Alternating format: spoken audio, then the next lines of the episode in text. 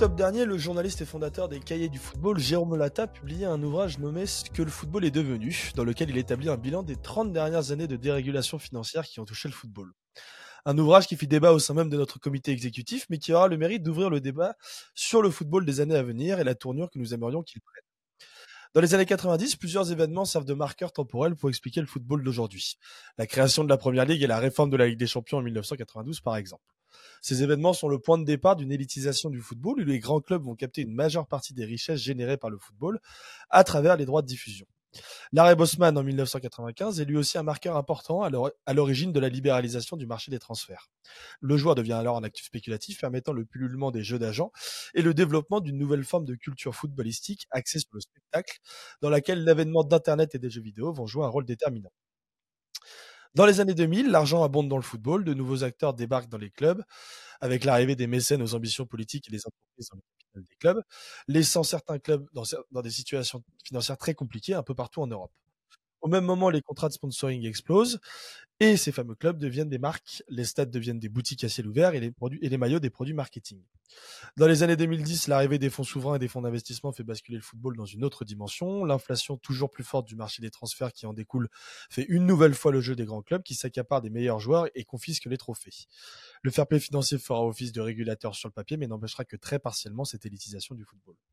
D'un autre côté, les conséquences d'une telle dérégulation se font sentir positivement sur le jeu. Les staffs s'étoffent, les innovations technologiques comme la data envahissent le football, la compétence se diversifie et on assiste à une hyper professionnalisation du football. Le spectacle atteint peut-être son paroxysme à la fin des années 2010, avec notamment la rivalité entre Liverpool et le Manchester City de Pep Guardiola, un club de Man City qui incarne très probablement ce qui sera le football des années 2020, une machine dirigée par un maître tacticien programmé pour aller remporter des compétitions toujours plus longues, dopé par des ressources financières quasi limitées et allant piocher ses atouts dans ses filiales de clubs. Car oui, multipropriété de clubs et gigantisme des compétitions semblent bel et bien être les maîtres mots de la décennie à venir. Des aspects qui ne semblent pas vouloir réguler les dirigeants des, grandes instances, désormais plus enclins à imaginer des matchs de 80 minutes découpés en carton pour favoriser une culture du highlight au profit du, jeu et satisfaire leur quête de pouvoir et de profit plutôt que de penser à un meilleur football. En 2015, Canal+ réalisait un documentaire pour se projeter sur le football en 2050. La finale de Ligue des Champions opposait le Red Star au Shanghai Football Club. Les joueurs étaient équipés d'exosquelettes améliorant leur qualité physique et la technologie avait une part essentielle dans le déroulé du match. Une dystopie qui interroge sur le football que nous laisserons réellement dans quelques années à Michel Drucker. La dérégulation du football à outrance perdurera-t-elle? Les, quelques modèles vertueux qui existent encore aujourd'hui, comme en Allemagne, survivront-ils? Thibault Leplat sera-t-il le Pierre Bourdieu du football? Et David Glusman sera-t-il le nouveau Dodo, de la, Saumure de l'Oise? J'espère que nous réussirons à répondre à toutes ces questions dans ce dixième épisode du COMEX. Quel football laisserons-nous donc à, Michel Duclerc Laisserons-nous à Michel Duclerc, pardon. Et comme on ne change pas une équipe qui perd, je suis toujours accompagné de mes fidèles acolytes. Plus aucune story sur ces pâtisseries, mais un magnifique euh, bonnet orange de Didier Roustan la semaine dernière. Comment s'est passé cette semaine euh, d'after, Thibaut? Très bien, très bien. C'était euh, très bien. J'ai eu droit à un appel de, Jean-Michel Roussier pour qui semblait ravi de ce que de ce que j'avais dit sur la brune. Donc voilà, ça a été le la cerise sur le chapeau orange. Très bien, magnifique. Euh, un petit déplacement prévu à Lyon demain matin pour lui. Euh, c'est plutôt histoire de rendre un dernier hommage à Gérard Collomb ou pour aller casser du militant d'extrême droite, JB Alors c'est plutôt pour rendre un dernier hommage à ton club de football préféré, hein, celui qui va bientôt disparaître. Et euh, voilà, ça t'apprendra à ne pas me citer et à pas faire de vannes sur l'avenir du football. C'est-à-dire pour toi, l'avenir du football et moi, ça n'existe pas. Je m'en excuse. Euh, aussi surprenant que ça puisse paraître, il sera la caution communiste de cet épisode de ce soir. C'est en tout cas comme ça qu'il m'a teasé son intervention toute la journée. Prêt à en écoute, David? Parfaitement. Et alors, alors, moi, je viens de l'Aisne, pas de l'Oise. En fait, c'est un, des Pardon, trois départements. c'est dans l'Aisne, effectivement. Oui, oui, je, suis actionné. Alors, pour être tout, pour être tout à fait honnête, euh, cette, euh, cette introduction a été écrite 5 minutes avant le début de l'émission et je me suis. ça va, on s'en est rendu compte, je te rassure. Voilà. ok, ok. Une balle perdue, je prends. Et Gazo, Hamza, Frisk Léon, il a côtoyé la semaine dernière tous les grands intellectuels de ce monde. J'espère que tu t'es un petit peu mouillé la nuque avant de commencer l'émission, Flo. ouais, mais malheureusement, l'eau était beaucoup trop chaude. Mais non, non, tout va très bien. tout, va très bien. de, grands poètes, j'aurais rêvé amener Thibaut à l'un de ses concerts. Sympa, Frisk Léon. Hein, oh, mon dieu. Sympa. On a imaginé. Je, je suis allé à un spectacle de stand-up la semaine dernière, mon dieu. Oh, oh là là. Ah, tu t'es infligé ça Non, on lui a infligé d'après ce que j'ai compris par message. Attends, un spectacle de stand-up ou un comedy club? Non, non, un comedy ah. club avec plusieurs personnes. Ah, il y en avait plusieurs à la suite, c'était pas un spectacle pendant une heure et demie. Et là, je suis en train de t'imaginer en train de faire du stand-up, Thibaut, et je me dis que là, je paierais pour voir ça. Bah, c'est marrant parce que nous, on a imaginé les conversations entre Thibaut et justement tous les artistes que j'ai cités tout à l'heure. Ça, non, ça m'intéresse. Non, ça m'intéresserait de, de, de, à la limite de parler avec eux. C'est leur public, moi, qui me, consterne. Euh, à la limite, eux, pourquoi pas. Mais euh, au moins, ils ont reçu quelque chose. C'était pas joyeux. Ils ont reçu quelque chose, donc euh, tu, te dis, ils ont des choses peut-être à, à, dire, quoi. Ou à brailler. Très bien. Bon, on organise ça un jour. En attendant, on va basculer évidemment sur notre sujet du jour. attends, j'ai eu ma période hip-hop, hein, mais c'était pas le même que maintenant. Maintenant, c'est. bah oui. T'as écouté Ayam une fois dans les années 90, quoi. Non, non, non. Oh, il reste la bouteille un peu, toi. Espèce, de jeune, là. Je rigole, évidemment. Je, vous raconterai la fois où j'ai produit un spectacle de rap, hein, de hip-hop, mais ça, ça sera quand on sera ouais, un peu plus. Euh, un peu plus tard. Un peu plus tard dans un la peu soirée. Plus tard, euh, bon, les gars, quel football allons-nous laisser à Michel Drucker? C'est évidemment notre sujet du jour. Avant de le commencer, je fais mon petit pitch habituel. N'hésitez pas, si ceux qui nous écoutent, à nous soutenir. Vous avez plusieurs façons pour ça de, le faire. Euh, vous pouvez évidemment euh, vous abonner et suivre tous nos réseaux sociaux et, et nos plateformes d'écoute pour recevoir les petites notifications, activer les cloches, etc. Ou alors vous pouvez faire des dons sur notre cagnotte LOASO que vous retrouvez évidemment sur notre site internet et sur nos réseaux sociaux. C'est hyper important pour nous. Donc voilà, si vous pouvez nous soutenir, n'hésitez pas à le faire. Michel Drucker nous écoute euh, d'ailleurs, il peut nous soutenir. Je pense qu'en 75 ans de télé, il a déjà assez gratté. Il peut, rendre un peu. Oui, c'est vrai qu'il doit avoir un peu. C'est sûr qu'en disant ça, ça va lui donner envie de, ouais. nous aider là. bah, surtout qu'il nous écoute régulièrement. donc, euh, Michel, on t'aime. Voilà. On va peut-être le guigner. Hein. Bon, euh, Thibaut Leplat, je vais vous laisser euh, débuter cette conversation. Merci. Euh, quel football allons-nous laisser à Michel Drucker? Michel Drucker, dont on rappelle qu'il a fait ses débuts en 1964 comme stagiaire du service sport de l'ORTF. Donc c'est un confrère, je crois même qu'il a commencé avant Jacques Vendroux, ce qui nous amène quand même dans une archéologie ah, c'est Jurassic Park. Hein. Football, là, je. Donc, Ou Astérix, il y a une ressemblance avec Astérix, Jacques Vendroux, je trouve, non? Ouais. c'est vrai. Et, euh, et, donc, qui a, une longue carrière à la télévision. Et donc, Michel Drucker, qui est un peu une sorte de, de, grand-père euh, permanent, de doyen permanent. Euh, et donc, se poser la question de savoir quel monde on va laisser à, à Michel Drucker, c'est-à-dire quel monde on va laisser à ceux qui vont nous survivre pose la question très claire de la transmission. Euh, qu'est-ce qu'on va transmettre à Michel?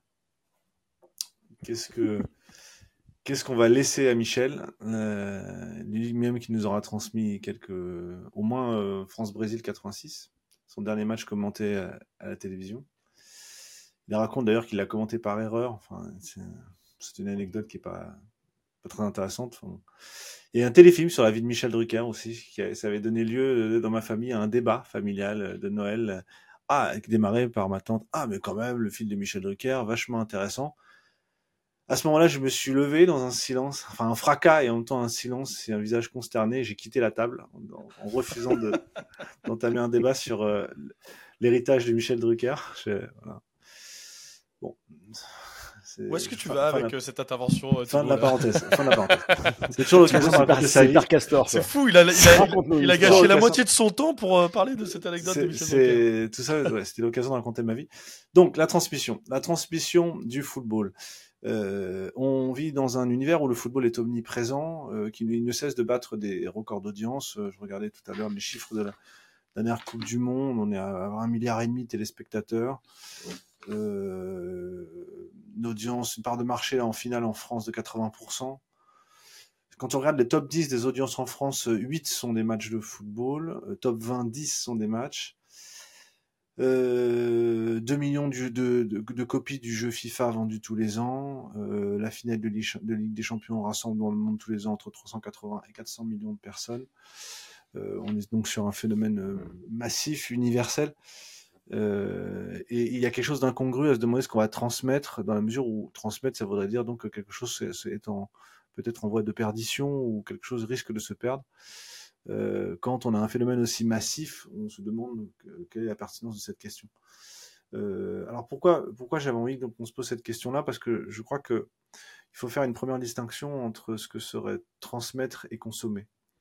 Euh, la consommation, par essence même, euh, par, par étymologie, c'est ce qui disparaît au moment où, au moment où on, l'absorbe. La consommation, elle est digérée puis évacuée. Il n'y reste rien d'un produit consommé. Or, la consommation, c'est précisément l'usage que l'on a le, plus fréquent maintenant du football. Partout, il faut euh, acquitter des droits, des péages, il faut regarder des matchs les uns derrière les autres, sans qu'on ait même le temps de les mémoriser tous les trois jours, et encore on est gentil, tous les trois jours c'est sur les bonnes semaines.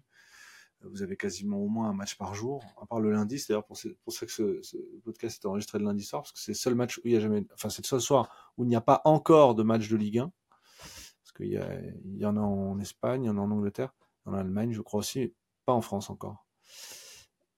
Ouais, en Ligue 2 Serie A, voilà. Euh, donc euh, le football est omniprésent et plus on le consomme finalement, plus moins on le transmet. Euh, c'est un peu le paradoxe de cette, affaire, et c'est peut-être la différence qu'il y a entre, un produit qu'on produit à l'identique, qu'on répète, qui, se caractérise par sa répétition. On produit des voitures, on produit des, services, on produit des, objets qui sont standardisés, qui se répètent.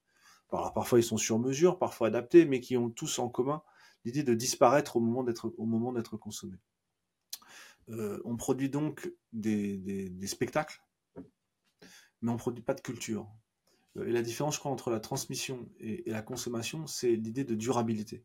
Il y a l'idée d'œuvre, c'est une idée d'Anna Arendt, euh, l'idée que le, ce, qui, qui, caractérise le monde de l'œuvre, dit-elle, elle, distingue le monde de l'action, le monde de l'œuvre. Le monde de l'œuvre, c'est la durabilité de ce qui est produit, c'est-à-dire quelque chose qui nous survit, quelque chose qui reste. C'est le domaine de la culture. La culture, par définition, et c'est la différence entre, entre la culture et la consommation, c'est que plus on consomme, plus on divise. Euh, en revanche, plus on se cultive, plus on multiplie. Euh, plus la culture se partage, plus elle grandit. Plus un, produit euh, est consommé, plus il disparaît, plus il se divise. Il y a quelque chose d'immatériel dans la culture. pourquoi faire du football un, objet de culture? Peut-être parce que pour moi le, le football, ça c'est vraiment un type personnel, j'ai écrit un peu là-dessus, c'est, il doit être considéré comme un objet de culture du fait de son aspect massif, mais aussi du fait qu'il a en lui-même deux composantes essentielles, qui me semblent être les composantes de, n'importe quelle euh, production culturelle. Un, la mémoire. Deux, le langage.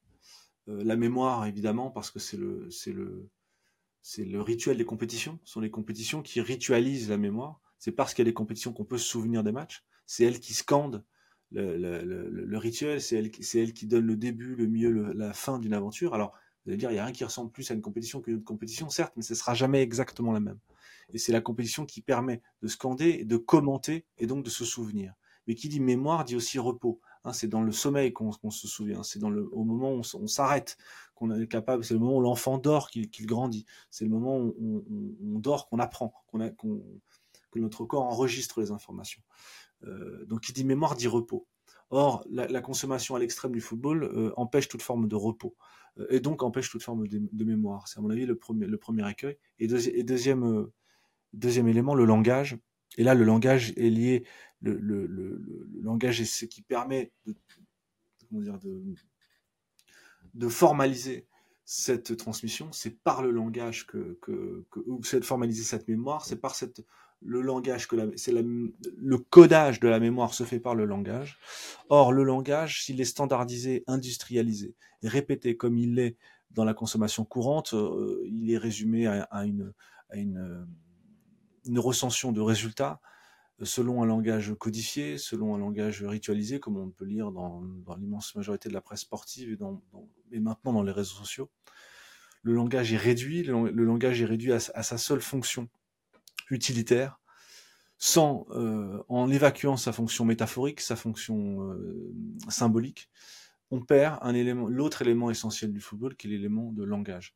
Donc, euh, à mon sens, quel monde va-t-on laisser à Michel Drucker? Quel football va-t-on laisser à Michel Drucker Plutôt, c'est se demander qu'est-ce qui est digne d'être transmis dans le football et comment on va s'y prendre? comment on va s'y prendre pour le transmettre? Parce qu'on transmet quelque chose, hein. Euh, et, selon, et à quelles conditions? Dernier, dernier point, je, m'arrête là-dessus. Je, dis euh, transmettre, c'est-à-dire transmettre, je ne l'ai pas dit au début, j'aurais dû commencer par ça. Euh, la transmission, c'est le vocabulaire de la mécanique. C'est le, vocabulaire d'un, c'est un mouvement qui est, comment dire, qui est un mouvement qui est transmis, qui est, ah, comment dire, j'avais noté.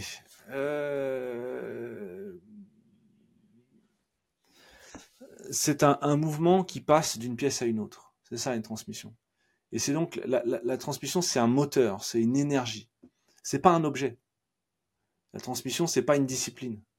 La transmission, c'est une certaine manière de produire du mouvement d'une pièce à une autre c'est le vocabulaire la mécanique, hein, la transmission, quand vous faites la transmission euh, de, la direction, de la transmission électrique, quand vous n'avez pas d'alternateur dans votre moteur, c'est vraiment une énergie. Et donc, on entend par transmission l'idée que le football, c'est une énergie, la culture, le, football comme objet culturel, c'est une certaine manière de, faire passer des habitudes.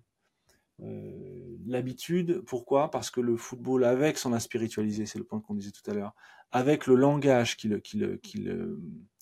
permet de le passer à un plan symbolique, c'est-à-dire de métaphorique, euh, euh, qui permet de se souvenir et d'activer la mémoire. Le football est une certaine manière d'habiter le monde.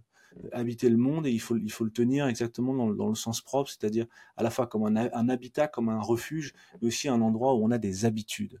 Euh, qu'est-ce que c'est que vivre dans un endroit? Qu'est-ce que c'est que conquérir un endroit si ce n'est conquérir des habitudes? Il y a quelque chose de merveilleux dans le football quand on pratique depuis longtemps, quand on le suit depuis longtemps, c'est qu'il vous, en, il, vous l'emmenez avec lui partout. Et avoir des habitudes de football est une manière de reconquérir le quotidien en le ritualisant et peut-être aussi un peu en lui donnant un peu de merveilleux, qui est le merveilleux de la compétition.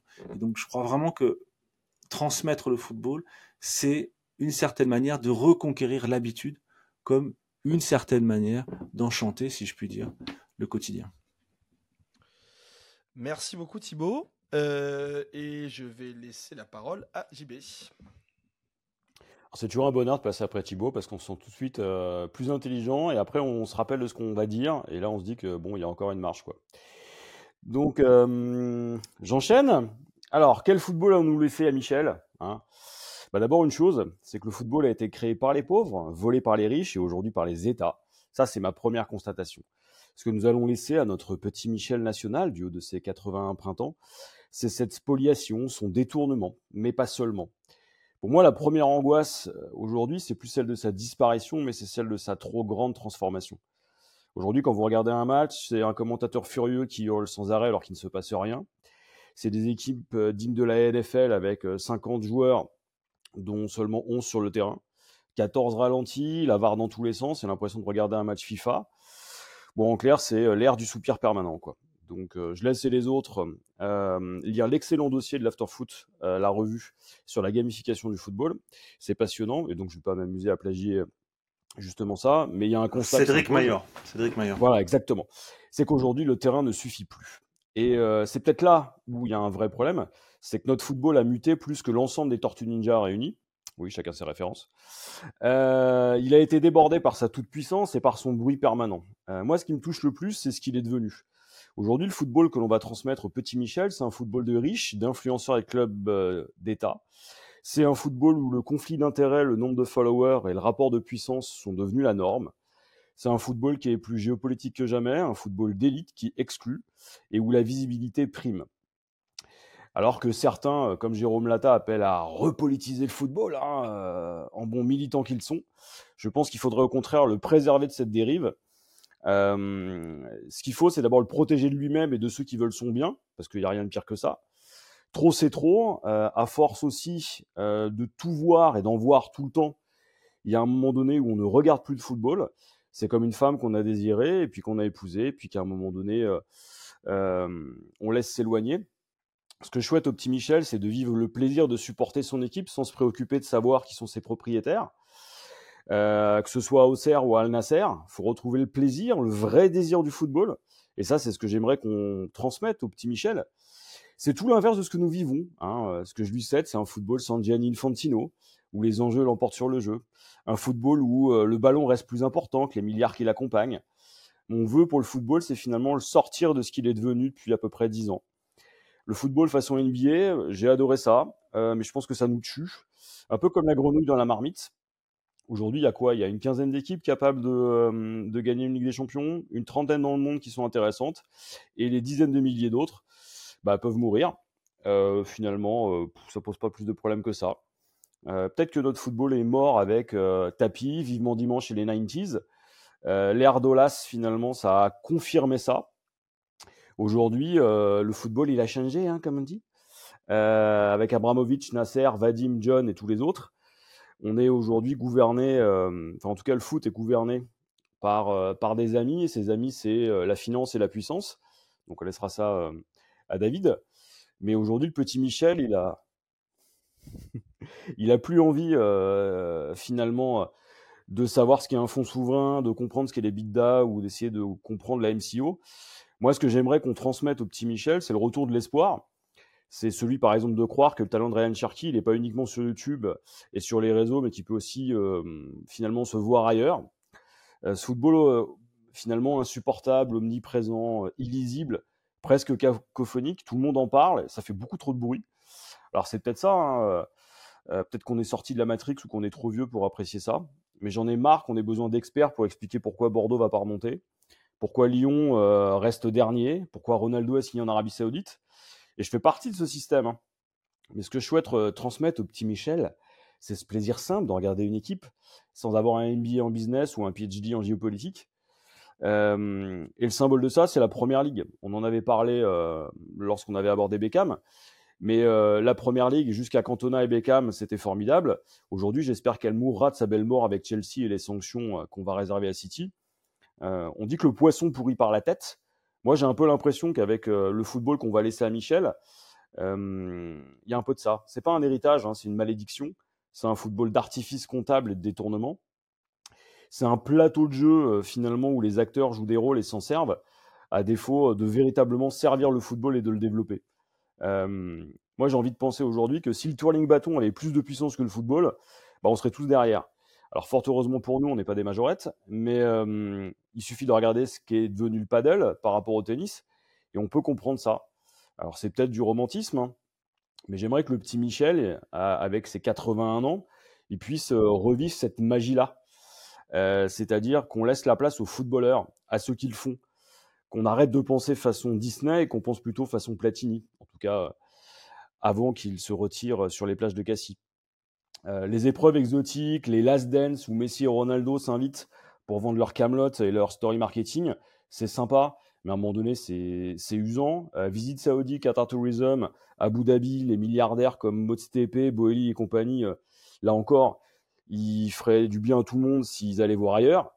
Ce que j'aimerais, c'est du terroir, c'est de l'authenticité, hein, c'est euh, le bonnet de c'est le bonnet de Giroud, c'est euh, c'est cette ambiance qu'on a avec les euh, non, j'allais dire avec les bad guns, mais c'est juste pas possible. Ce que j'ai envie de transmettre au petit Michel et aux enfants, c'est simple, c'est un football qui finalement sort cette avidité et qui aujourd'hui fait de nous peut-être le camp des perdants. Euh, l'histoire du football est en train de nous échapper, son avenir est en train de s'écrire autrement, ailleurs. On n'a peut-être plus la main. Mais ce que j'ai envie, moi, de laisser euh, à Michel, c'est euh, la possibilité du choix, l'idée que le pouvoir de choisir, c'est peut-être aussi ça. Alors, on n'est pas dans le take-back control hein, des Brexiters ou, des extrémistes. Tu parlais de réenchanter son avenir, bah, c'est exactement ce que j'ai écrit Thibaut. je pense qu'il faut ne rien céder sur la Super League, les matchs en bois et les Coupes du Monde à 48. Michel, avec le COMEX, on a envie de t'offrir un futur, une alternative. J'ai pas de solution. J'appelle juste à, la résistance et à la conscience. Et je laisse la parole à David. Eh ben David, à toi. Donc non, mais, merci JB pour cette, cette transition. D'ailleurs, tu, tu mentionnes la Coupe du Monde à 48. C'est vrai que ça, fait, ça va faire partie de, de ma démonstration.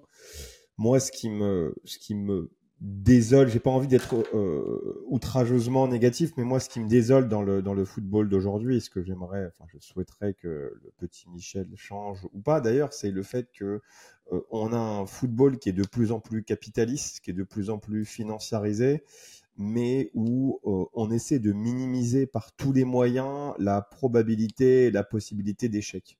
C'est-à-dire qu'on est dans un football où on échoue quasiment plus. L'essence même du sport et de la compétition, euh, c'est qu'il y ait très peu de ou un vainqueur et, euh, et beaucoup de vaincus. L'échec est, concomitant et à, la notion de, de, de, compétitivité de sport. Et me suis rendu compte au fur et à mesure des nombreuses réformes que cet échec était lentement mais sûrement banni. Je vais vous donner trois exemples concrets. Un qui est issu du football des nations et deux de, du football de club. Et euh, dans deux mouvements qui sont euh, différents, puisque dans, d'un côté du football des nations, on l'élargit, et du côté du football de club, on cherche à le réduire par tous les moyens. Mais le, le but final, c'est, je le répète, de, euh, de diminuer ou de réduire euh, la, possibilité d'échec à la portion congrue. Donc concernant le football des nations, c'est l'élargissement sans fin de ce football, du football des nations, donc des compétitions à but à viser essentiellement, essentiellement politique pour commencer par la Coupe du Monde, pour vous donner en fait quelques, quelques chiffres, on a commencé à, à, à 13 en 1930, à 16 en 1934, et après on a mis quasiment 50 ans pour passer à 24. Et désormais, tous les 20 ans, on augmente. On était 32 en 98, on sera 48 en 2026. Donc c'était 22% des fédérations, donc inscrites à la FIFA, seront qualifiées. On a heureusement évité les groupes, les 16 groupes de 3. Mais pour, pour vous donner encore quelques chiffres, une, des notions pour parler en pourcentage, il y a 20% des équipes africaines qui seront qualifiées, 30% des équipes européennes, 70% des équipes sud-américaines, 20% des équipes euh, nord-américaines et 20% des équipes asiatiques. C'est-à-dire que une compétition qui était la compétition reine, qui était une compétition attendue tous les quatre ans, heureusement on n'est pas passé à deux ans, qui était une compétition d'excellence, on l'ouvre pour des raisons électoralistes de plus en plus, qui en ressort une dilution du niveau, une perte d'intérêt des éliminatoires et de, la, dramaturgie des qualifications. C'est-à-dire que nous, on a, enfin, on, fêtait l'anniversaire euh, de France, France-Bulgarie avec Thibaut, on en a parlé énormément euh, euh, lorsqu'on s'est vu. C'est un match qui nous a tous, tous les deux marqués. On est vraiment la génération Kostadinov. Le, le, le, le, doublé de Mamadou Sakho pour les pour, pour les pour les pour les plus jeunes, le penalty de Wome, enfin euh, où Wome se fait brûler sa maison en fait ensuite toutes ces éliminations en fait c'est quelque chose qui a forgé notre mémoire collective. C'est quelque chose qu'on retrouvera de moins en moins parce que de plus en plus de monde participe. Idem beaucoup de victoires d'ailleurs Thibault l'a écrit dans la revue de l'After se sont bâtis sur des désillusions. C'est il n'y aurait pas eu de France 98 s'il n'y avait pas eu France-Bulgarie. Il n'y aurait pas eu de refonte complète du, système de formation anglais, la, création de, Saint-Georges, qui est le, le Clairefontaine anglais, s'il n'y avait pas eu en fait toutes ces, euh, toutes ces désillusions. Moi, j'ai vu l'élimination euh, pour la Coupe du Monde contre la Croatie de l'Angleterre dans un pub à New York. C'était, enfin, c'est quelque chose. Dans les, dans les défaites, dans les éliminations, le foot de, de haut niveau demande d'élimination, se construisent les plus grandes victoires et se forge la mémoire collective pour l'euro, c'est pire en fait, puisque on est oh, donc on était dans une formule un peu bâtarde jusqu'aux euh, années 78-80. On est passé à 16 en 96, à 24 en 2016. Désormais, à 32, ce sera écarté. Mais désormais, il y a même les meilleurs troisièmes de, de, de, de, de poule à l'euro qui sont qualifiés pour les huitièmes de finale. Ce qui fait qu'il y a 43% des, des, des, équipes qui, se, qui inscrites qui jouent la phase finale, et il y a 30% des équipes inscrites à l'UEFA qui jouent le tour final d'un euro. C'est-à-dire qu'on a complètement baissé le seuil d'exigence de la compétition. Il y a une équipe sur trois qui est inscrite, et ça compte San Marin, Gibraltar, euh, Liechtenstein, euh, qui, qui oh, il y a une chance sur trois de jouer un huitième de finale de la plus grande compétition continentale. Ensuite, je vais quitter le, euh, le, le, football de nation pour, pour parler de deux phénomènes du football de club qui justement visent à minimiser drastiquement la notion ou la possibilité d'échec. C'est le système du parachute qui est particulièrement prégnant en, première ligue, qui a été introduit en 2006-2007 pour éviter justement le risque de faillite en, cas de descente de division inférieure, le parachute, c'est quoi? C'est euh, une somme qui est très importante, c'est 100 millions d'euros, enfin 100 millions de pounds, pardon, sur trois ans, qui est versée aux équipes qui descendent de Première Ligue en Championship pour amortir le coût financier de la descente. Donc essentiellement la perte de revenus de, revenus droit télé. Mais le risque, et c'est même pas un risque, parce que c'est avéré, ce qui est arrivé, c'est qu'on a créé une ligue fermée au sein du Championship. Il y a des équipes qui montent de Ligue 1, qui touchent 7 à 8 millions d'euros de droits télé en Championship, et des équipes qui descendent de Première Ligue, qui touchent 30 millions pendant 3 ans, tous les ans. Donc ça fait qu'on a des, ce que les Anglais appellent des yo-yo clubs. Ça peut être Leeds, ça peut, être Leeds, ça peut être Norwich, West Brom, ça peut être Sheffield United, Burnley, Watford, qui font le yo-yo parce que ils sont pas assez forts pour la première ligue, mais trop forts financièrement pour le championship. Et il y a des voix qui s'élèvent euh, énormément au sein de l'English Football League en disant que euh, ça peut être contre-productif parce qu'il y a des clubs comme Derby County, comme Sheffield Wednesday, qui ont tellement dépensé ont tellement pris de risques financiers pour justement contrecarrer ces équipes qui bénéficient de parachutes, que ça les a, mené quasiment à la disparition. Derby County était à une semaine de disparaître.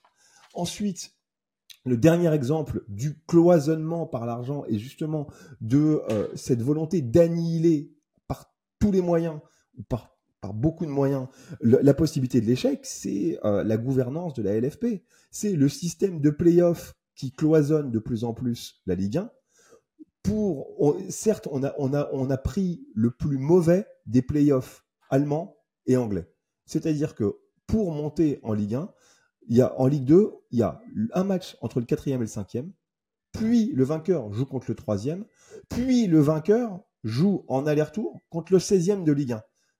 Très franchement, c'est-à-dire qu'un quatrième, cinquième de Ligue 2 n'est jamais monté en Ligue 1 depuis qu'il y a l'instauration de ce playoff. Donc, il y a un, cloisonnement par le format des compétitions. Et après, on en a parlé, bien évidemment, un cloisonnement par l'argent, puisque il y a CVC, euh, la, répartition de la manne CVC. On a donné 200 millions d'euros à Paris qui qui, avait pas besoin, qui, n'en demandait pas tant. On a donné 90 millions à l'OL qui est désormais lanterne rouge et l'OM qui est la, dans la deuxième partie de tableau. Et on a donné 80 millions à qui?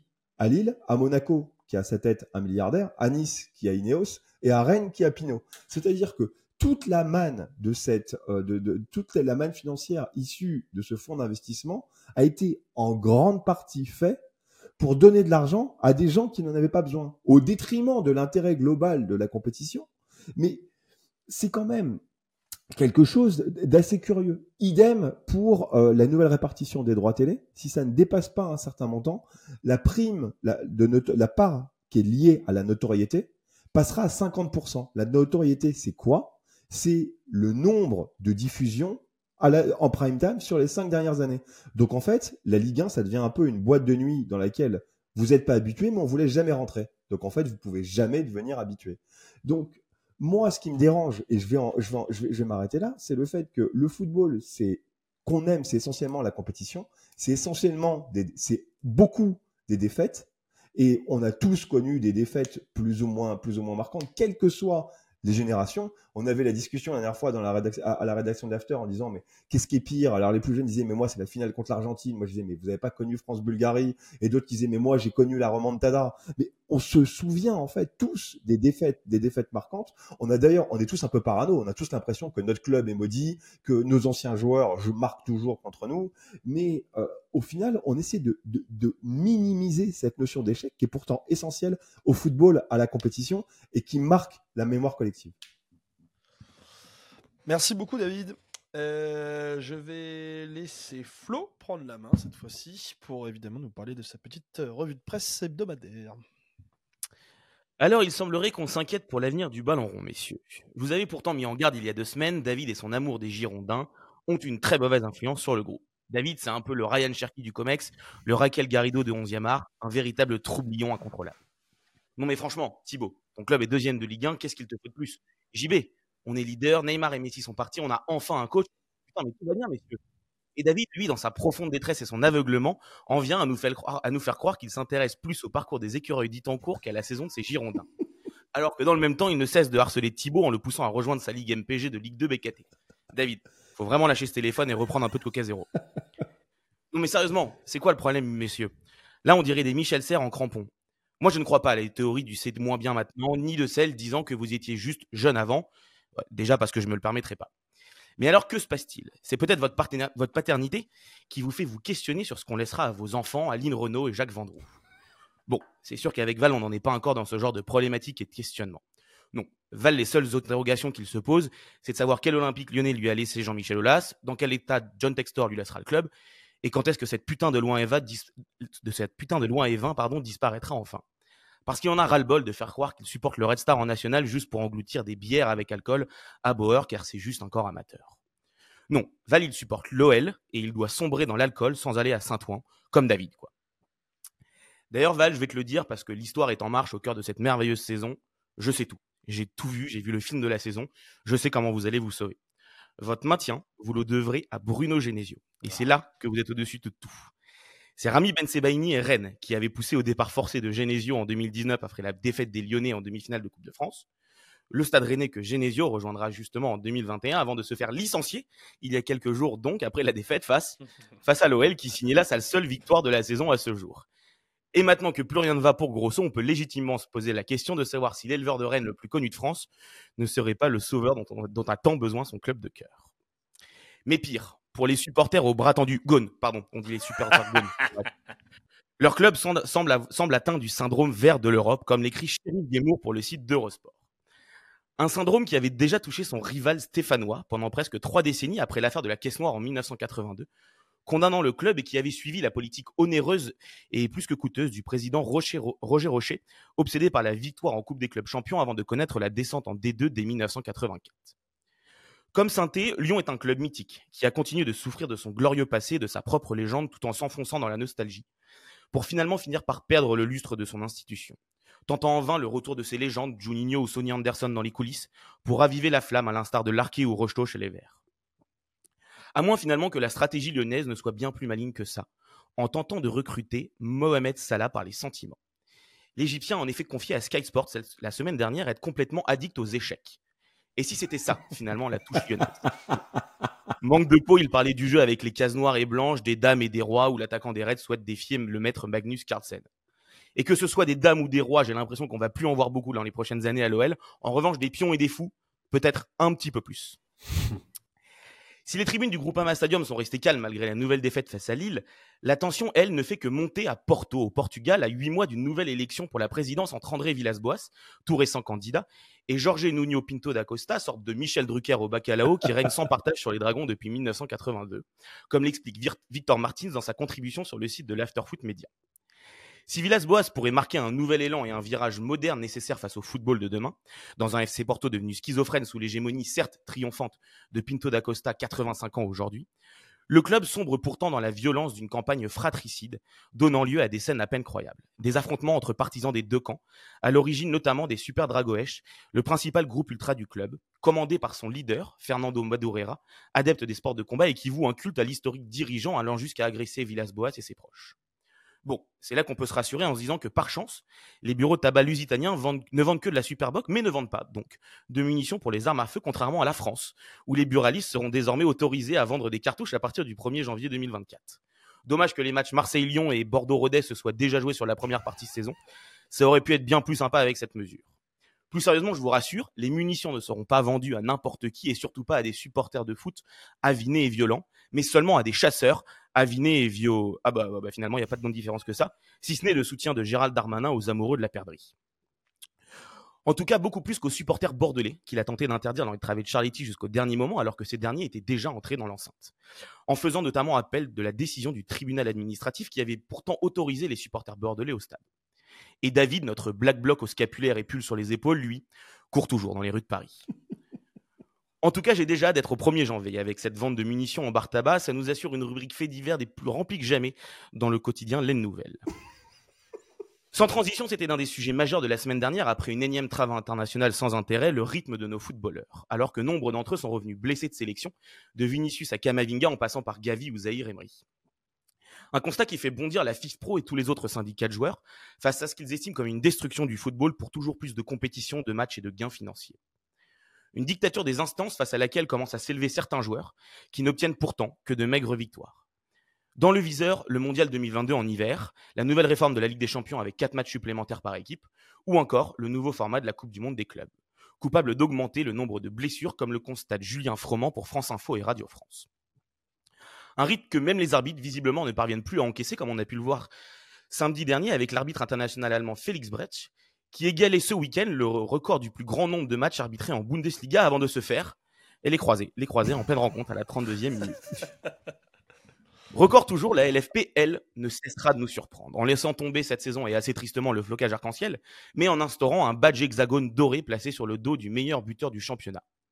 Du symbolisme pur faisant la part belle à l'irritante notion d'individualisme dans un sport plus vraiment collectif, comme l'écrit Adèle Benta sur le site de SoFoot. Un moyen surtout pour la LFP, du moins elle le pense, de tenter de capter une nouvelle génération de fans bercés au stats NBA et de stimuler les joueurs entre eux face à l'ennui de la Ligue 1 avec, cette course à l'autocollant mais un gadget qui divise, par sa starisation des attaquants au détriment du collectif et des autres joueurs. Surtout que bon, niveau suspense, lancer ça en pleine saison avec Kylian Mbappé, ça semble quand même un peu compromis cette histoire. En tout cas, s'il y en a bien un dont le parcours ne ressemble en rien à celui du petit prince de Bondy, c'est Eddie Thomas, le milieu offensif du stade de Reims. Un parcours cabossé que nous raconte Luc Agege dans les colonnes de l'équipe. Celui d'un international maltais qui ignorait ses origines avant que la fédération lui confirme l'existence d'un aïeul local, lui permettant ainsi d'endosser la tunique de Lille dès 2020. Un jeune, éloigné des centres de formation français pour sa petite taille, passé par Boulogne-sur-Mer et le Red Star en national, où il a fini par se faire un nom, avant de rejoindre à la surprise générale l'Union Saint-Gilloise, alors en deuxième division belge, pour monter puis exploser en même temps que le club en Jupiler Pro League.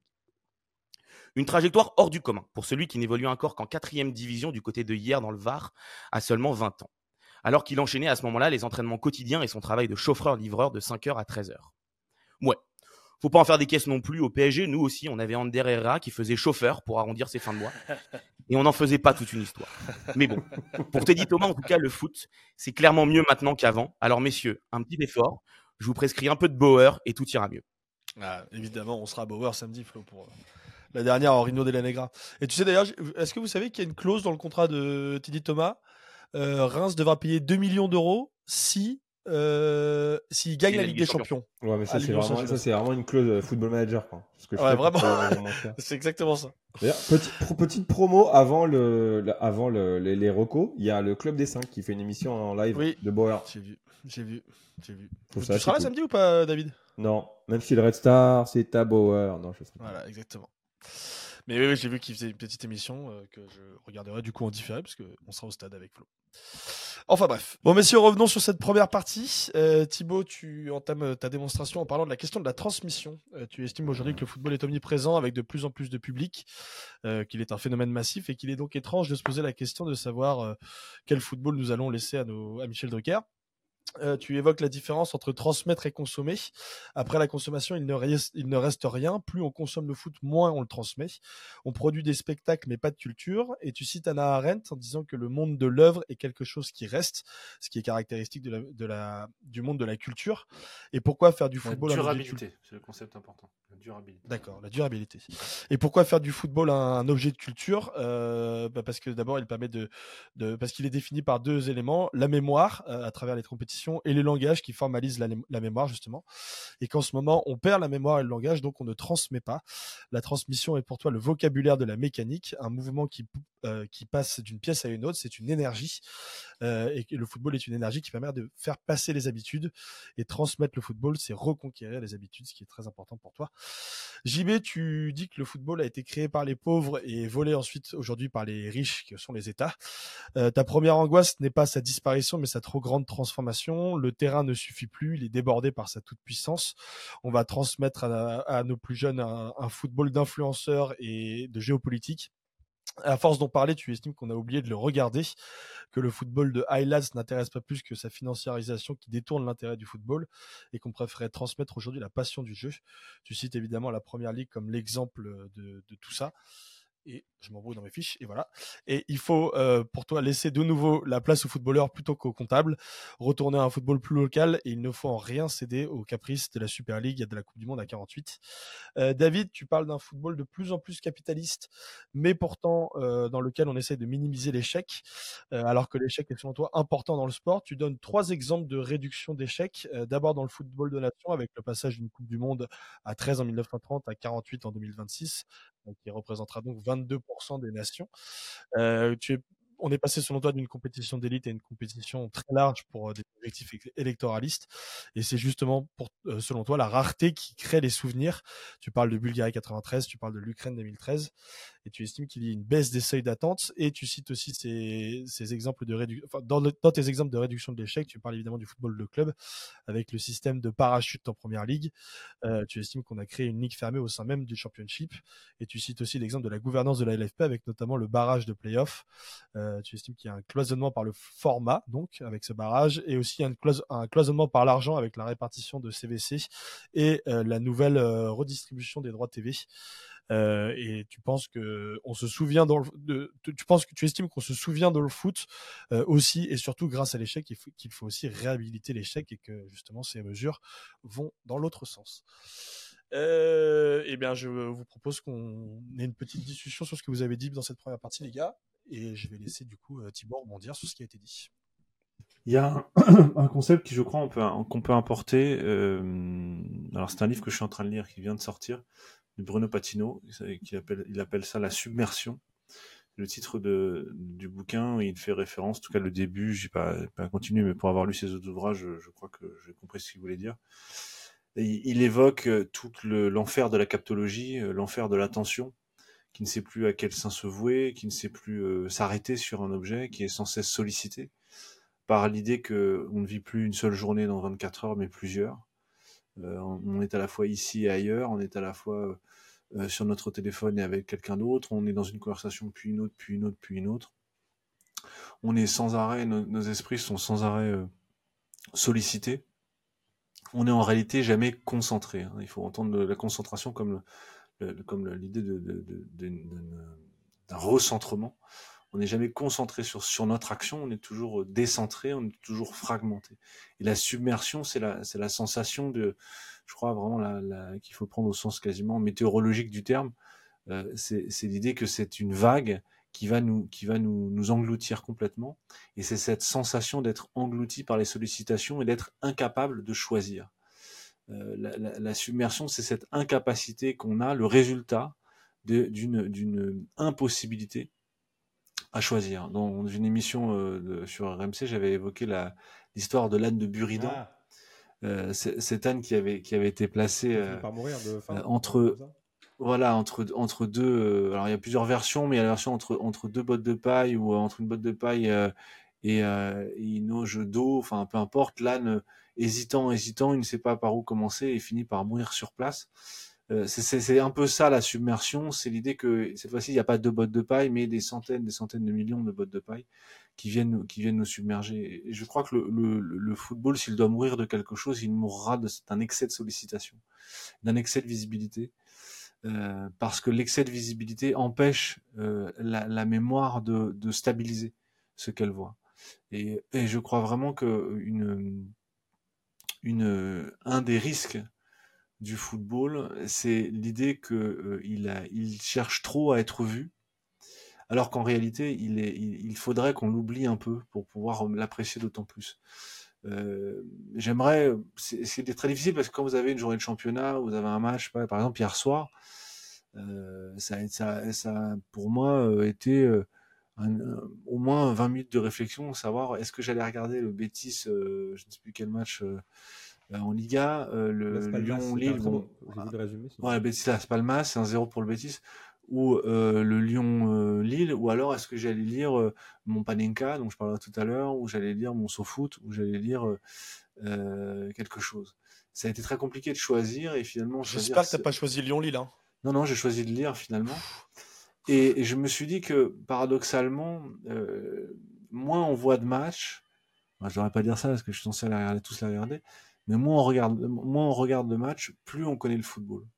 Parce que plus on a de recul, en fait et que ce qui tue l'attention, c'est l'excès de présent.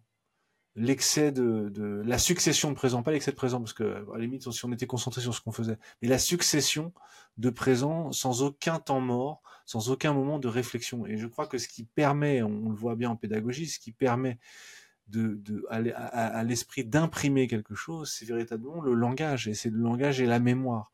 Et pour que la mémoire imprime quelque chose, comme les tablettes, il y a de, des, métaphores d'Aristote ou de Locke aussi. C'est l'esprit comme une tablette. les tablettes, c'était dans l'Antiquité, sur quoi on écrivait les, sur quoi on écrivait, qui, était une espèce de tablette d'argile dans lequel on, avec un stylet, le stylet, on, on écrivait dans le dans la dans la tablette et ensuite ça, ça, se solidifiait et ça faisait le ça faisait le ce qu'on appelait ensuite des tablettes. Euh, et donc il y a une image chez Aristote qui dit l'esprit un peu comme une tablette comme c'est dans celle dans laquelle on va on va on va aller inscrire des lettres à l'intérieur de quelque chose qui est déjà souple. Là, le problème, c'est que nos, esprits se rigidifient. Ils sont plus capables de, rien absorber parce qu'ils sont tellement, tellement sursollicités qu'ils sont submergés. Et la, et la première réflexe face à la submersion, c'est la paralysie. Euh, et donc, ce qui moi m'inquiète dans le football, c'est qu'on soit devenu, à force d'avoir tellement le choix, d'être devenu incapable de, de, ne plus rien retenir. Quelqu'un voulait réagir là-dessus, les gars? Euh, bah, moi, ce à quoi ça me fait penser, c'est euh, au contenu qu'on a dans l'équipe. C'est-à-dire que euh, aujourd'hui, tu vois la presse quotidienne qui est confrontée, et même la presse de football hein, qui est confrontée à ça. C'est-à-dire que c'est là où, où, la revue de l'after apporte quelque chose. Ce qui apporte plus ce foot pour moi depuis un bout de temps, c'est justement ce, temps, ce pas de recul et cette capacité finalement à, respirer pour mieux, pour mieux comprendre ce qu'on regarde on en parlait avec Flo, mais si je vois la dernière victoire du Paris Saint-Germain, par exemple, pour moi, elle a eu véritablement aucun intérêt. Et c'est encore un de ces matchs que j'ai regardé avec deux écrans en faisant autre chose. Alors que c'est mon club, etc. et le lendemain, quand j'ai lu les, les quelques lignes qu'il y avait dans l'équipe, bah, j'avais l'impression consternante que non seulement j'avais quelque chose qui était encore plus pauvre que ce que j'avais vu, qui était déjà d'une rare pauvreté, et que j'avais aucune clé de compréhension pour m'expliquer pourquoi c'était pauvre alors qu'il y avait un score de 5-2. Et c'est peut-être ça aussi qui manque, c'est qu'aujourd'hui, euh, on est dans cette impasse-là. alors à mon avis, on va trouver une solution, hein, où on va aborder le rapport autrement, c'est-à-dire ça va ressembler à la NBA, c'est-à-dire on va enchaîner 80 matchs, et puis on va se dire, bah il y a des stats. Je suis pas sûr que la, la voie soit la bonne, mais c'est assez intéressant de t'entendre Thibaut euh, présenter comme ça euh, les choses. J'aime bien moi ce qu'écrit Patino, et sur la submersion on est tout à fait là-dedans. Euh, qu'est-ce qu'on va transmettre et laisser finalement euh, au petit Michel derrière, euh, qui fasse pas comme le petit Grégory, quoi, qui se retrouve pas finalement noyé et retrouvé au fin fond de la Bologne? Oh waouh Référence à, à allez, troisième degré, voilà. David? Non, mais alors moi je, je, je, je, comprends complètement ce que vous dites. Je pense qu'on n'est pas encore rentré dans l'ère du, du, choix. En fait, on est submergé par le nombre de, de matchs. Euh, on est submergé par le nombre d'absolument tout. L'offre culturelle n'a jamais été aussi énorme en fait.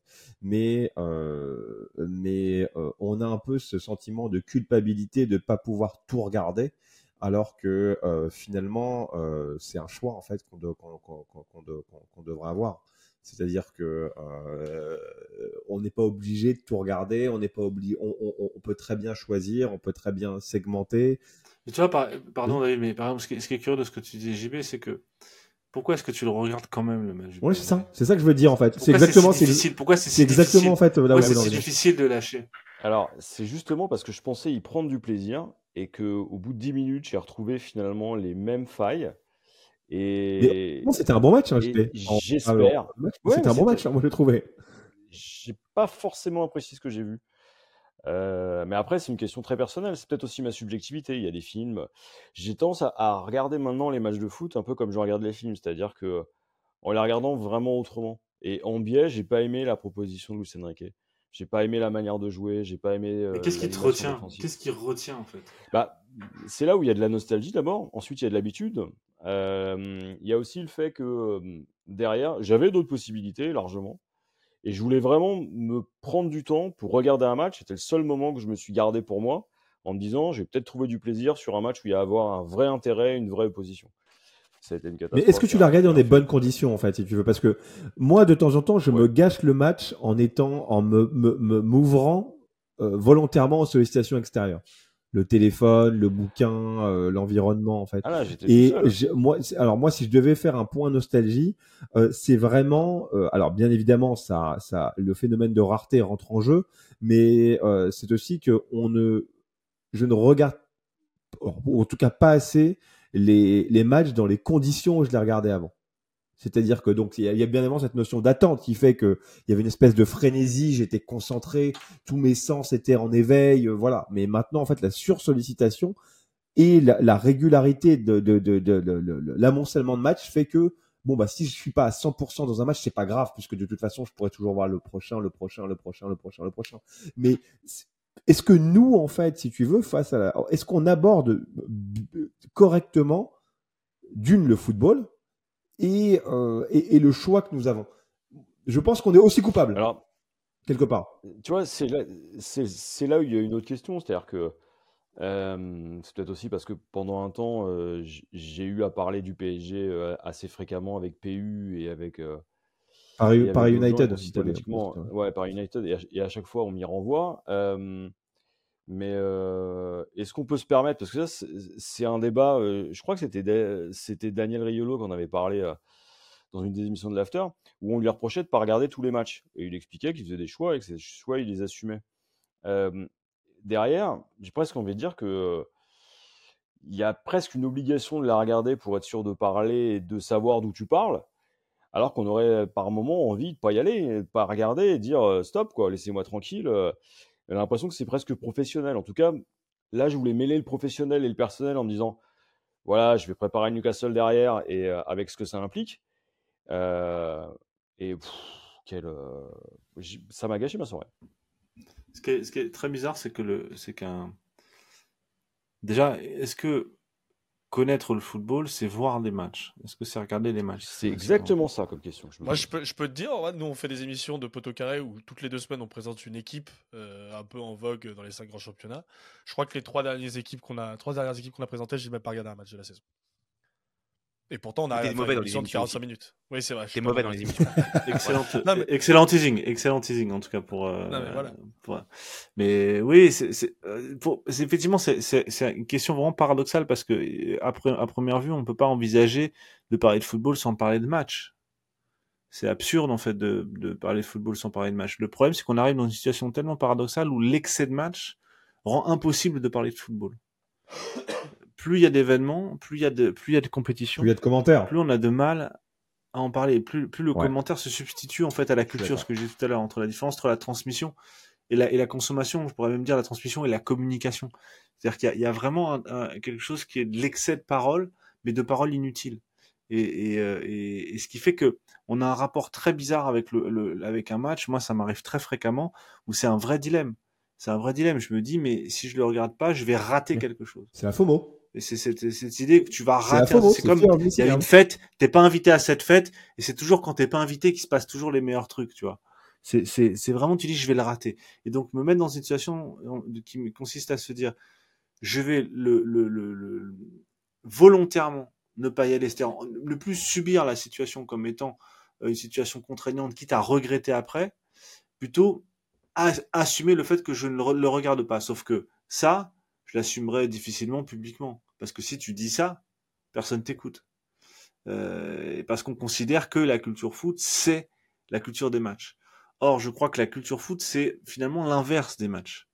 C'est pas les matchs en fait. La culture foot, c'est les matchs, mais c'est surtout le souvenir, l'articulation, la structuration de l'esprit, cette capacité que tu as euh, à, à, te souvenir de ce match en, tant que jalon de quelque chose.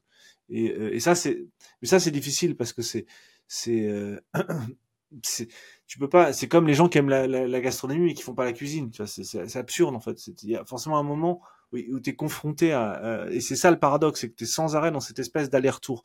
Euh, et, et c'est vrai que c'est une question que moi je me pose tout le temps parce que pour un problème très simple qui est un match c'est du temps. Tu peux que tu peux pas que tu peux pas réduire c'est du temps. Et c'est tout le problème. C'est la différence entre le temps et la durée. La durée chez Bergson, c'est beaucoup plus euh, abstrait, beaucoup plus créatif, etc. Le temps, c'est le temps du sucre qui, qui, qui, se, qui se dilue dans, dans une tasse de café. C'est quelque chose que tu peux pas réduire. Tu peux pas réduire. Et ce temps-là, on sait pas quoi en faire parce que c'est vraiment la difficulté du match, c'est ça en fait, c'est le temps. Et sauf que il faut que tu vives le temps pour vivre le match parce que c'est pas la même chose de regarder un résumé. Sinon, tu rates que des résultats ou des résumés. C'est tout le problème des highlights euh, et, du match, parce que regarder le football, c'est parfois s'ennuyer, c'est vivre ces 90 minutes. Et c'est ce qui rend la chose très difficile et très paradoxal parce que c'est même l'expérience de l'ennui, c'est l'expérience du football. Donc c'est, c'est, pour moi, c'est pour l'instant c'est une, une énigme. Hein. J'ai pas, j'ai pas résolu ce, ce problème-là. Mais tu sais que, je, mais tu sais que ça, ça, va te rassurer en fait, puisque je parlais à Samuel Vasselin, donc euh, on est allé voir le match de, de, de, du, du, Paris FC ensemble, qui fait partie du club des cinq, qui est un membre fondateur du club des cinq, et lui me disait que même parmi leur génération, donc les, les, des vrais commentateurs, que ce soit Walid, que ce soit Elton, que ce soit, ils commencent à se poser la question en fait, à arriver à satiété du commentaire de, de, de, à se poser la question est-ce que nous on va continuer à faire du débrief, du commentaire, du... Malades, hein. Alors que mais eux, comme, ils me disaient, écoute, franchement, c'est même pas une question d'audience, on commence à se poser la question parce qu'on est, on est usé du commentaire, en fait. On est usé du, du, débrief. Donc ça commence aussi à pénétrer, tu vois. Tu sais, des, des, des... Il y a, y a, un truc, dans, juste un mythe dans chez Platon, le mythe de Teut dans la fin de la République. Il raconte l'invention de l'écriture. Et, et, euh, et, Platon raconte que l'écriture a été inventée pour soulager l'esprit des hommes, pour qu'ils n'aient plus à se souvenir, pour qu'ils puissent. Et la culture, c'est d'abord une certaine manière d'oublier, en fait, de sélectionner. Ce que tu vas écrire, le reste, tu peux l'oublier. Donc ce que tu n'écris pas, tu peux pas t'en soulager. Effectivement, quand tu, tu sans arrêt dans des images comme ça, et que tu es sans arrêt confronté à des, à des, à des événements, que tu n'arrives pas à les poser et donc à les hiérarchiser, c'est là où tu te noies, où tu te crames. Mais surtout que la culture de la vie permanent, en fait, si tu veux, c'est épuisant. Enfin, tu vois, le. le, mmh, bien sûr, bien sûr. Mais tu vois, c'est moi, je retrouve là le même niveau de, de, de, fatigue mentale que celui que j'avais quand j'étais euh, journaliste cinéma et que je voyais 300 films dont 90% euh, étaient médiocres par an. Et où à un moment donné, j'ai dit stop parce que hein, je ne pouvais plus. Et là, je retrouve ça avec le foot. C'est-à-dire que il y a ce niveau de saturation là où avant c'était un plaisir, un loisir et autre chose. Il y a un vrai soupir. J'ai presque pris plus de plaisir à regarder, et, et, c'est honteux parce qu'intellectuellement en plus c'est problématique, plus de plaisir à regarder le PFC contre les Girondins qu'à regarder le PSG. Euh, parce qu'il y a l'exotisme. après, il y a l'idée d'exotisme aussi. Ouais, alors après, voilà. Quand tu changes. Euh, Mais pour autant, quand on est fan d'un club, on s'arrêtera jamais de regarder notre club. Mais parfois, ce que tu disais tout à l'heure, tu ne sais pas pourquoi tu as regardé le match contre Monaco, mais tu l'as regardé. Ça, rythme, il y a ce que disait Thibault, la, force de l'habitude, mais il y a aussi, c'est le rythme de notre semaine. Enfin, moi, je, je sais où j'en suis dans ma semaine le mardi ou le mercredi parce que je sais que ce soir, il y a Ligue des Champions. Je sais que je bloque mon créneau du samedi, du dimanche ou du vendredi soir. Ah, t'as pas encore d'enfant, Comment? C'est vrai que le seul, le, seul, le seul vrai rival du football, c'est l'enfant. C'est l'enfant. Je te garantis, c'est l'enfant. Tout le reste, même une meuf, tu arrives à te débrouiller. Franchement, une bonne bière à la place d'un match de foot, ça fait pas mal. Hein. Mais non, mais c'est dire, c'est dire comme c'est structurant en fait. C'est-à-dire que t'as un enfant, ça veut dire que t'es père. Donc ça veut dire que t'as un truc qui, qui en toi-même euh, a changé et que, et que effectivement le seul moment où tu vas déroger à cette règle-là, c'est parce que tu vas devenir père et c'est précisément à cette personne-là que tu vas vouloir ensuite transmettre ce truc-là et que et qu'il y a quelque chose d'extrêmement structurant. Ce que j'ai sur les habitudes, il faut prendre le, vraiment au, sens propre. C'est vraiment comment tu construis, comment tu habites en construisant du même en fait. Tu construis du même et c'est comme ça que tu te construis parce que l'habitude à la fois t'aliène et en même temps te libère de l'inconnu. Et donc et, vraiment, je crois que le, que le on ne peut comprendre la force aliénante du football que le jour où on devient père de famille. Et là, on se rend compte comme déjà comme on était aliéné avant, comme, ou finalement comme on était libre avant. Déjà avant j'avais du temps, je pourrais regarder plein de matchs en fait, tu étais encore plus aliéné que maintenant. Tu, étais beaucoup plus aliéné au football que maintenant. Et, finalement, quand tu as les enfants, tu te rends compte que là, tu es obligé de choisir et que tu te rends compte que le temps, un match, c'est du temps et que ce temps-là, tu vas pas le dédier à autre chose. Donc et entre la Reine des Neiges et le PSG, bah par moment, tu vas vers le PSG, mais tu dis que finalement, la Reine des Neiges, c'était peut-être. Et ta fille va regarder la Reine des Neiges 15 fois, comme toi, tu regardes le PSG 15 fois de suite. Olaf, ouais. dédicace. Même si la mienne, elle n'aime pas la Reine des Neiges. Est-ce qu'il y a un père de famille qui veut rajouter quelque chose? Ah bah vas-y. Non. Est-ce qu'il y a un père de famille qui veut rajouter quelque chose Non, moi je trouve que c'est bien qu'on finisse. Euh, Sur Olaf? Ouais. Très bien.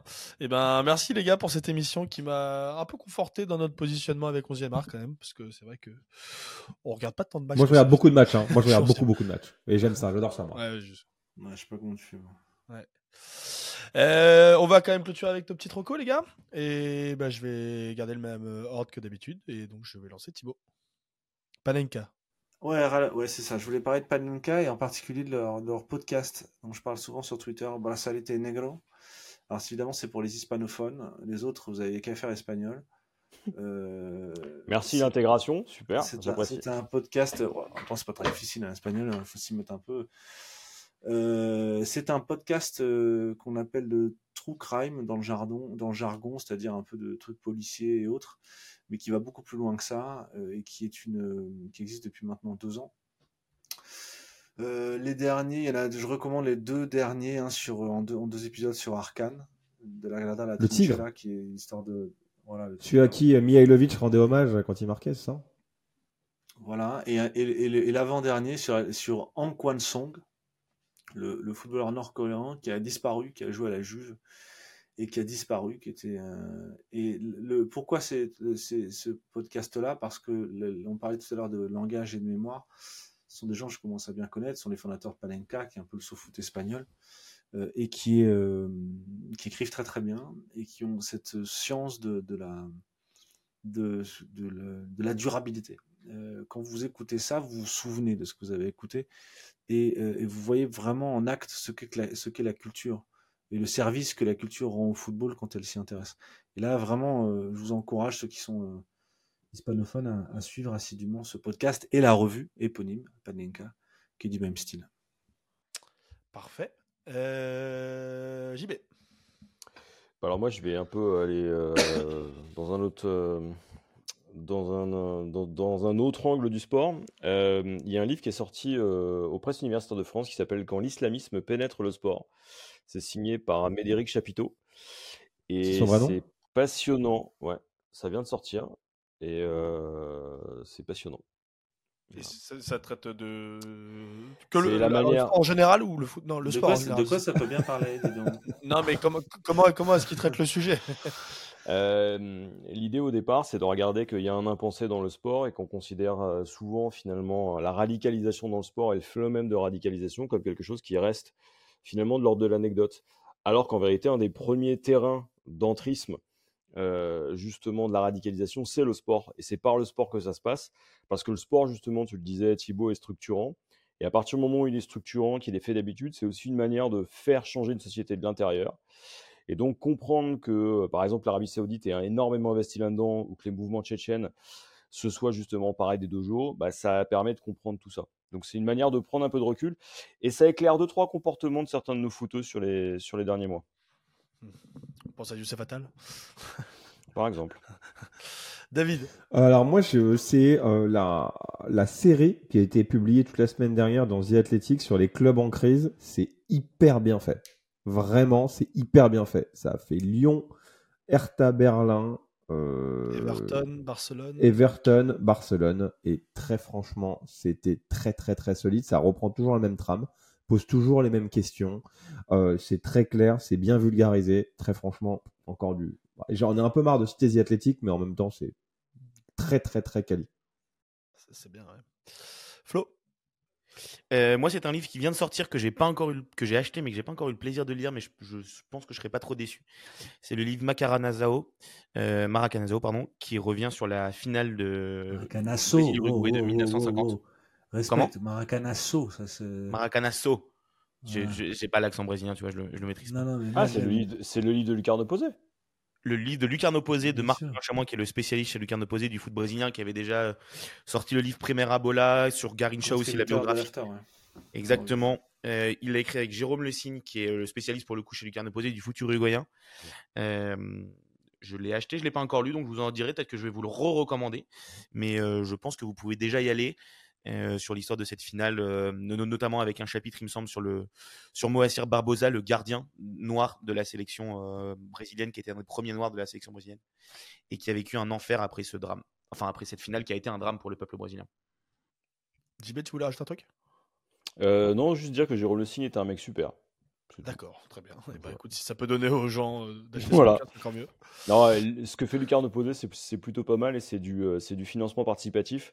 Donc, plus il y a de gens qui investissent dessus, plus ça permet de développer des, projets qui, dans le monde éditorial classique, n'existeraient pas. Très bien. Et bah, je vais recommander un bouquin aussi, puisque j'ai acheté le dernier bouquin de Romain Molina sur l'industrie du football, FIFA, criminalité politique. C'est bien. Donc ça tourne un petit peu aussi. C'est bien foutu, ouais. Et en fait, c'est du récit. C'est du récit, et surtout, en fait, ça revient sur pas mal d'enquêtes qu'a fait Romain Molina, qui est quand même les aspects les plus intéressants de son travail plutôt que de faire des vidéos YouTube sur, sur des clubs de troisième division un peu bizarre. Mais euh, voilà, du coup, ça revient sur euh, pas mal d'affaires et comment surtout la FIFA euh, agit en coulisses, les pots de vin, les trucs, etc. Si vous aimez les affaires un petit peu sordides de ce type-là, c'est bien foutu. C'est assez bien écrit et c'est assez court, donc en vrai, ça se lit. C'est vraiment un format série, hein. c'est-à-dire qu'il il, il, l'envisage comme une série de petits livres courts. C'est plutôt malin. Mmh. Voilà, c'est bien foutu. Chez XUV, euh, je recommande l'industrie du football de Romain Molina. Mais les gars, euh, bah, merci beaucoup pour cette nouvelle émission. Euh, évidemment, ceux qui nous écoutent, vous pouvez soutenir le podcast et soutenir 11e art en faisant des dons sur notre cagnotte Helloasso ou en nous soutenant sur les réseaux sociaux, en partageant auprès de vos amis. Noël approche, donc voilà, si vous voulez leur faire un petit cadeau de de cette recommandation, n'hésitez pas. Euh, on se retrouve, alors pas la semaine prochaine a priori normalement. On est, en vacances. Pour une nouvelle On est voilà, euh, on est en vacances tous la semaine prochaine, donc euh, il y aura un petit quiz normalement sur 11e art, mais pas de comex. on, reviendra pour du coup le 11 décembre, si Absolument. Bêtise, avec une nouvelle émission. D'ici là, sortez couverts et portez-vous bien. Ciao ciao. Salut.